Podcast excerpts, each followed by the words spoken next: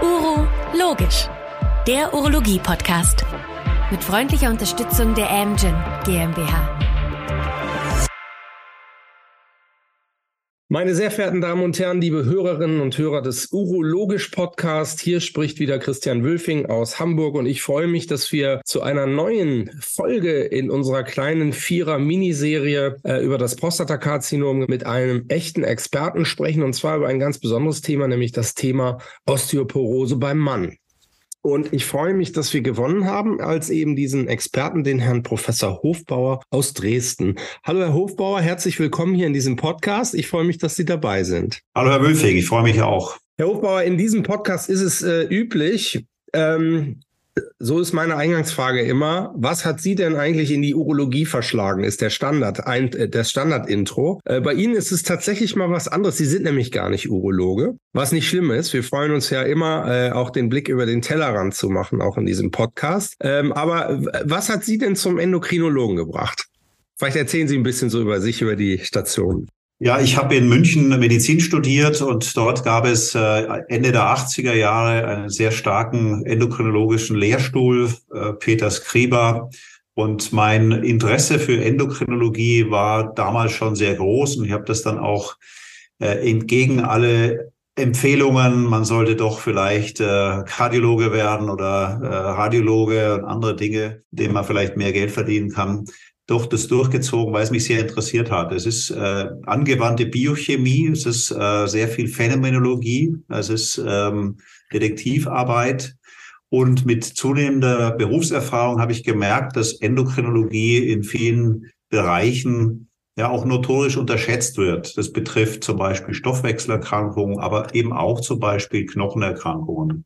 Und so bin ich dann von der Endokrinologie zur Osteologie, also zur Behandlung von Knochen- und Hormonerkrankungen gekommen. Und in letzter Zeit ist der Fokus auch noch ein bisschen in Richtung Altersmedizin, gesundes Altern, weil das natürlich genau auch die Zielgruppe ist. Patientinnen und Patienten, die Osteoporose haben, haben nicht nur Osteoporose, sondern andere Alterserkrankungen. Und wie oft im Leben oder in der Medizin hängt vieles mit vielem zusammen. Und äh, diese isolierte Sichtweise ist zwar manchmal gut, um die Probleme zu operationalisieren, aber jeder hätte doch gerne selbst äh, einen Arzt, äh, der vielleicht auch ein paar Probleme mehr löst oder der auch über den Tellerrand äh, schaut, also in gewisser Weise eine ganzheitliche Medizin im positiven Sinne. Und ähm, in dieser Form bin ich in letzter Zeit äh, sehr häufig äh, auch mit Urologen und auch mit äh, Gynäkologinnen und Gynäkologen zusammengekommen, weil natürlich die äh, therapieinduzierte Osteoporose bei Hormonablation oder auch bei Aromatasehämmern im Fall von Brustkrebs bei uns mittlerweile eine der häufigsten Ursachen für eine iatrogene Osteoporose ist. Das waren früher Glukokortikoide und das sind jetzt aber mindestens in eben in ähnlicher Art und Weise auch die Hormonbehandlungen oder die Krebstherapie.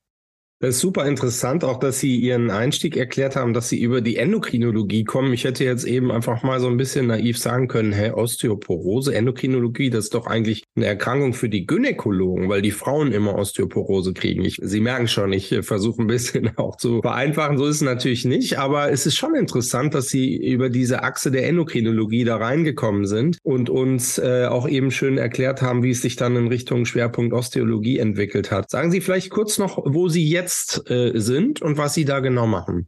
Ich bin jetzt am Universitätsklinikum der Technischen Universität in Dresden und leite das Zentrum für gesundes Altern sowie den Bereich Endokrinologie, Diabetologie und Knochenerkrankungen.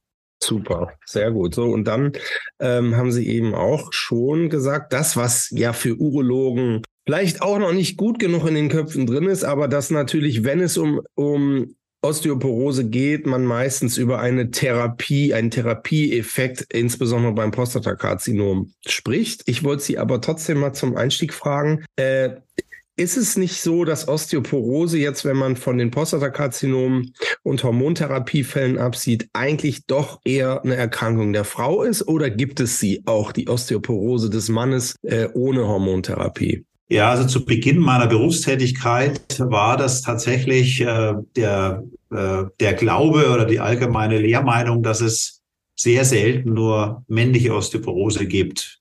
Und äh, ich kann mich noch erinnern an einer äh, früheren Station in Marburg, da war die, die Knochendichte-Messung in der Frauenklinik äh, angesiedelt. Und als wir da Männer hingeschickt haben, die dann im Warteraum in der Frauenklinik gewartet haben, da wurden wir also fast weggemobbt, äh, weil das sozusagen das, das Bild äh, gestört hat. Die Zeiten haben sich geändert. Also wir wissen, dass äh, jede zweite Frau eine osteoporotische Fraktur im Laufe ihres Lebens erleidet und jeder fünfte Mann. Also so selten ist es dann doch nicht. Und es gibt ähm, ganz bestimmte Krankheitsbilder, vor allem rheumatologische Erkrankungen, alle Krankheiten, die letztlich auch Glukokortikoide systemisch äh, benötigen, transplantierte Patienten zum Beispiel, bestimmte dermatologische Patienten. Denken Sie an die Patienten mit COPD, die lange geraucht haben. Da werden häufig Glukokortikoide eingesetzt. Und ähm, deswegen ist die männliche Osteoporose mittlerweile fest etabliert, auch außerhalb des Prostatakarzinoms. Ich frage deswegen vor allen Dingen auch so ein bisschen, weil ich versuche, den Horizont des, der Urologin, des Urologen auch zu berücksichtigen, äh, weil Sie haben als Stichwort auch gesagt, Altersmedizin. Ne? Also selbst der Nicht-Prostatakrebspatient, der als älterer Herr vielleicht mit einer gutartigen Prostata oder anderen Themen kommt, äh, kann natürlich mit diesen Komorbiditäten äh, auftreten. Insofern finde ich sehr, sehr gut, dass Sie uns das hier nochmal erklären. Also, ne, prima. Der ältere, der ältere Mann, der zum Beispiel eine beliegende Prostatahyperplasie hat und häufig auch nachts aufs Klo geht, der kann natürlich äh, beispielsweise mit Blutdruckproblemen und Schwankungen auf diesem Weg auch hinfallen. Und das ist ja so der Klassiker, dass man sich nachts äh, beim Sturz äh, durchaus auch was brechen kann, gerade im höheren Alter. Und das ist so bei den Ü80 äh, Männern und Frauen dann oft gerne auch der, der Schenkelhals, der dann bricht beim Sturz nachts. Und ist das dann immer so zu verstehen, ähm, dass das dann auch zum Teil wahrscheinlich ja versteckte Osteoporosen sind, oder? Oder ist es einfach auch ein Altersphänomen, dass man sich leichter einen Knochen bricht? Anders gefragt, steckt immer eine krankhafte Osteoporose auch dahinter?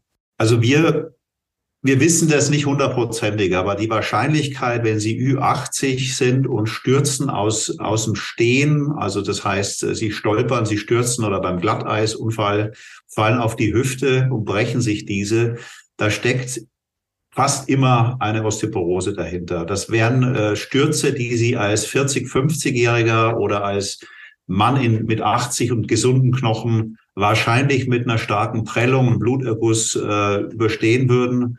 Aber bei Osteoporose kommt es eben zur Fraktur. Mhm, das finde ich wirklich äh, spannend, weil es mich jetzt in die Richtung führt für, für die weitere Fragen, die wir hier bearbeiten. Eigentlich haben wir doch wirklich dann eine Zweiteilung unseres Patientenkollektives in der urologischen Praxis, nämlich den, den Prostatakarzinom-Patienten. Da können wir gleich nochmal drauf kommen. Das ist, wie gesagt, glaube ich, vergleichsweise einfach für uns, weil wir damit schon länger in der Urologie auch beschäftigt sind. Äh, da können wir aber trotzdem nochmal auch äh, Sie zu befragen. Aber die andere Gruppe sind ja tatsächlich dann die älteren Männer, die vornehmlich erstmal keine Hormontherapie haben, aber wo man an Osteoporose denken muss. Was ist denn eigentlich so Ihr Tipp für Nicht-Osteologen, oder Endokrinologen, sondern Urologen, die mit dem alternden Patienten zu tun haben. Heißt das jetzt, wir machen einfach häufiger Bildgebung? Oder was sind so Alltagstipps für, für die Praxis? Wie kann man sich diesen Patienten annähern?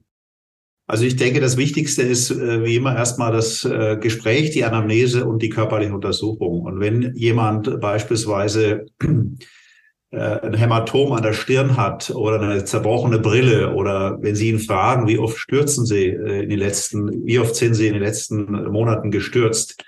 Ähm, oder wenn Sie beispielsweise den Patienten abholen und Sie merken, wie mühsam es ist, für ihn aufzustehen oder einige Schritte zu gehen, also so ein schlurfender, unsicherer Gang, da können Sie schon ungefähr das Sturzrisiko ähm, abschätzen.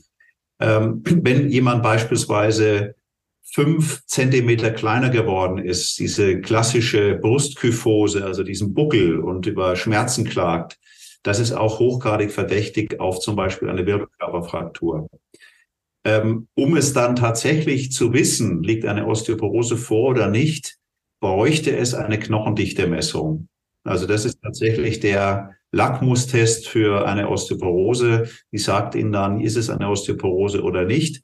Sicherlich vereinzelt bei Rückenschmerzen auch eine Röntgenuntersuchung der Wirbelsäule oder wenn es äh, wirklich äh, auch neurologische Probleme gibt, auch eine MRT der Wirbelsäule hilft, hilft da weiter.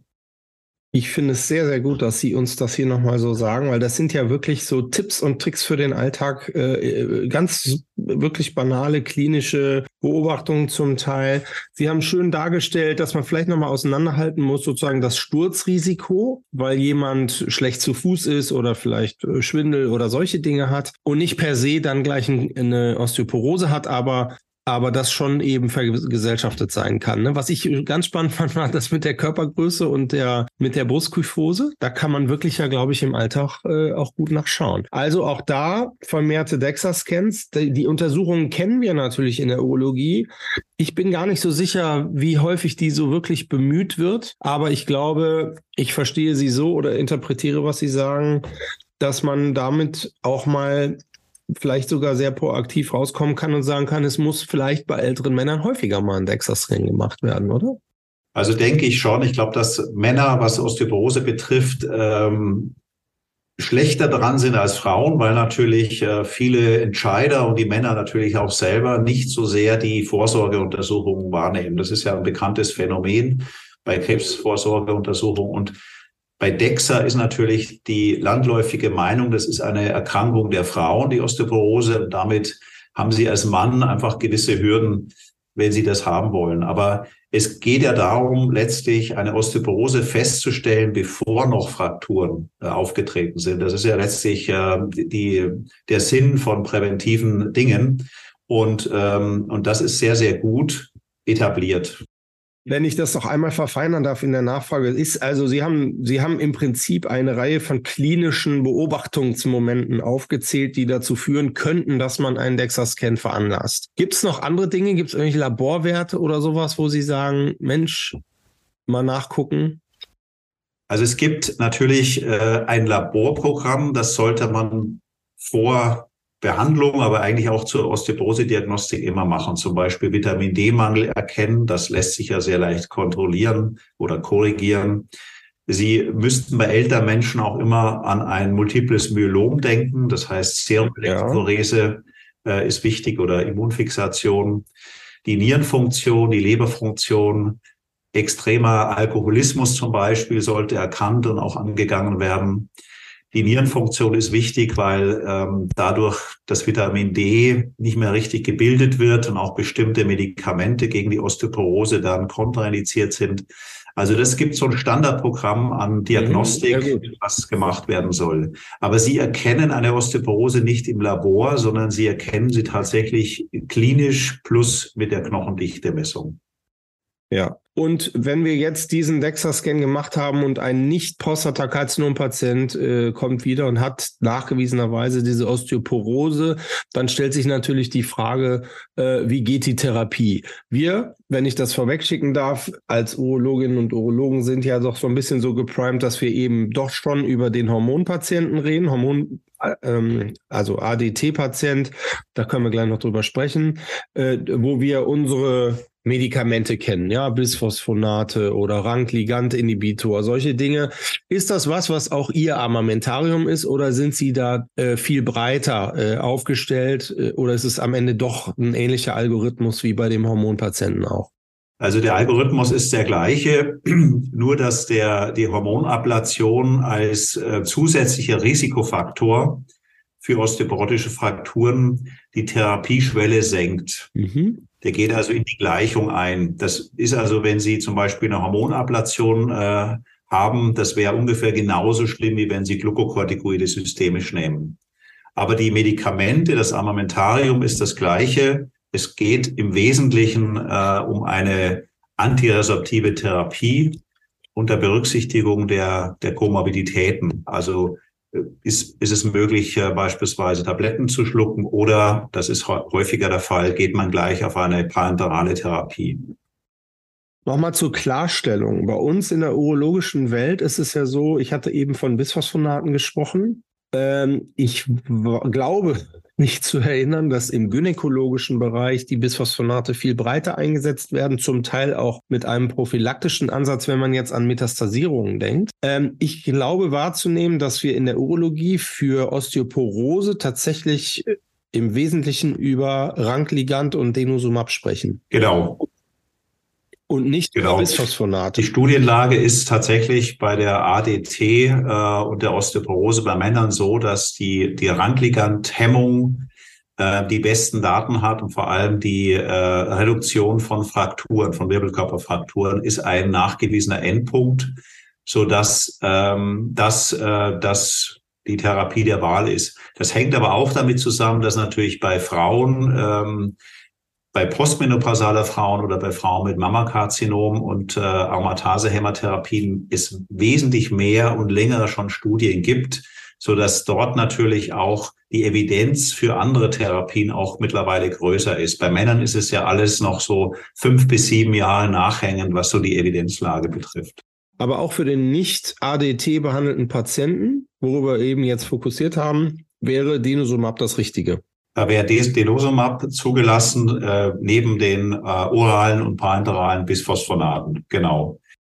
Okay, das heißt, für die Osteoporose sind schon auch Bisphosphonate zugelassen. Ne? Wie gesagt, ich habe äh, die Datenlage beim Prostatakarzinom ist eben äh, da nicht, ist da relativ klar, dass eben zur Prophylaxe keine Bisphosphonate zugelassen sind, aber zur äh, Prophylaxe der Osteoporose schon. Vielleicht können Sie das uns auch nochmal erklären, welche Bisphosphonate da in Frage kämen. Also es ist, äh, es gibt äh, die verschiedene Bisphosphonate, die dritte Generation der Bisphosphonate, das sind Aminobisphosphonate, also mit einem Stickstoffatom. Äh, und da sind für Männer Alendronat und Risedronat als die Wochentabletten zugelassen. Dann Zolidronsäure, fünf Milligramm als Jahresinfusion und eben das Denosumab als Rangligand-Inhibitor 60 Milligramm alle sechs Monate subkutan. Und das ist ein ganz gutes Spektrum, weil natürlich es gibt manche Leute, die können keine Tabletten schlucken oder vertragen, haben vielleicht Protonpumpeninhibitoren oder eine Schluckstörung. Da ist man automatisch dann auf eine parenterale Therapie äh, festgelegt.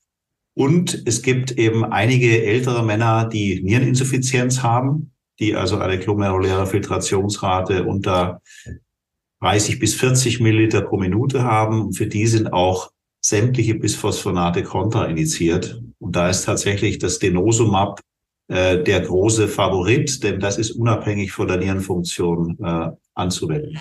Mhm. Also ich fasse nochmal zusammen für den Nicht-Prostatakarzinom-Patienten, der keine ADT, keine Hormonentzugstherapie hat, also gut hingucken, auf die äh, sozusagen klinischen Zeichen mehr achten, öfter auch einen DEXA-Scan veranlassen, äh, weil eben die Osteoporose beim Mann unterschätzt wird und häufiger ist, als man denkt. Und wer sich für die Altersmedizin interessiert, könnte seinem Patienten damit Gutes tun, auch wenn er Urologin oder Urologe ist. Und dann kommen, kommt das Spektrum von Bisphosphonaten und Denosumab äh, ins Spiel und damit ist der Patient gegen die Osteoporose ganz gut gefeit. Richtig? Kann man so sagen? Das kann man so sagen, das haben Sie perfekt äh, zusammengefasst. Ich hätte es nicht besser sagen können. Dann einmal noch der Schwenk jetzt rüber in den letzten Minuten zu dem Thema Prostatakarzinom und ADT. Wie gesagt, das ist, glaube ich, etwas, das darf ich hoffentlich so sagen. Ich glaube, da fühlen wir uns noch ein bisschen besser zu Hause, naturgemäß, weil wir da auch äh, viele, viele Jahre natürlich mit äh, äh, beschäftigt waren in den letzten zwei Jahrzehnten bis Phosphonate, Denusumab. Sehen Sie hier noch irgendwas, was Sie uns mitgeben wollen? Weil dort hätte ich jetzt gesagt, ist es wahrscheinlich ein ähnlicher Algorithmus. Man hat nur eben mit der ADT mehr auf dem Schirm, dass die Osteoporose droht. Das haben Sie eben ja auch schön nochmal zusammengefasst, dass das wirklich ein richtiger Risikofaktor ist, ne? um das nochmal zu sagen.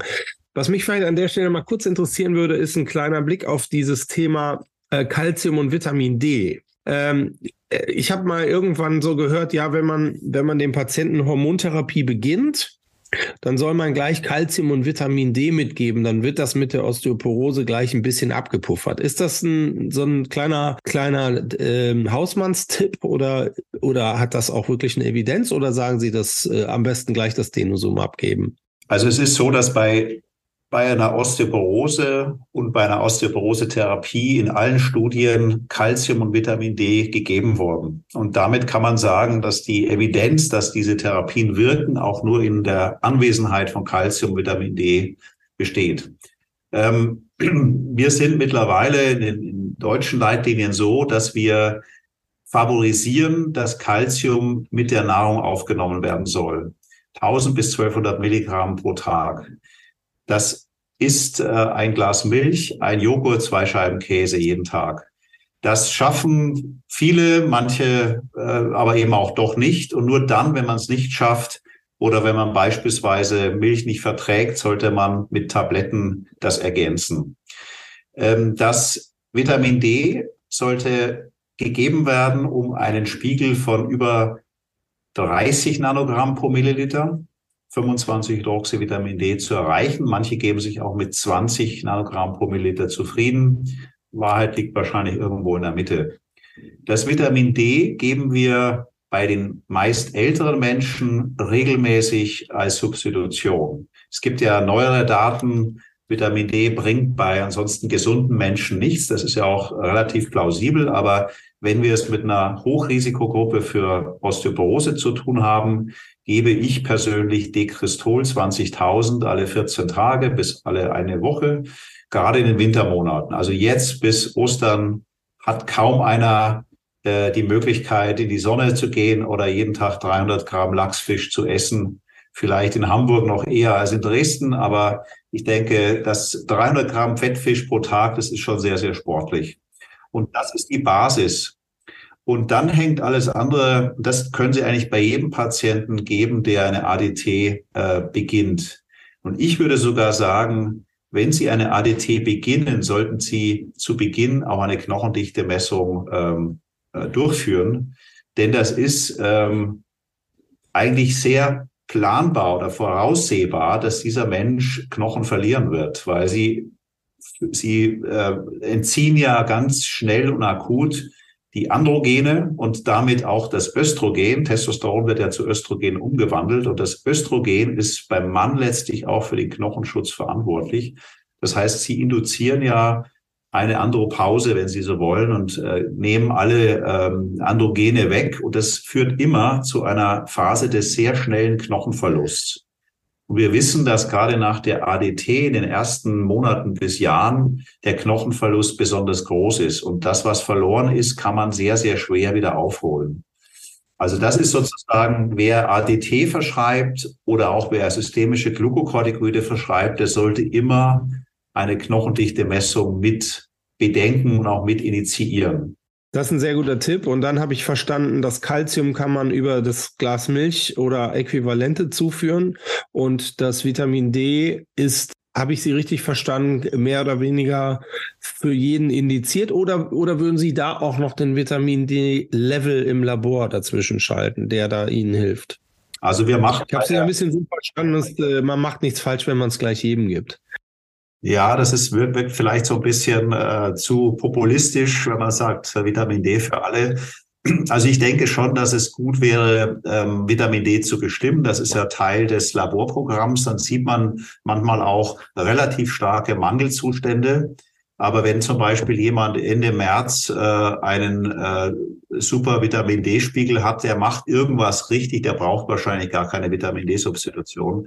Aber wenn ich jetzt zum Beispiel am Ende des Sommers schon äh, nur elf habe, weil ich äh, kaum rausgehe und äh, immer nur äh, Indoor-Sportarten mache und so, oder auch die Sonne nicht vertrage oder aus Hautgründen vielleicht äh, sehr hellhäutig bin, Hautkrebs, schone ich mich äh, vor der Sonne, dann wäre es sicher wichtig, Vitamin D auch relativ großzügig einzunehmen.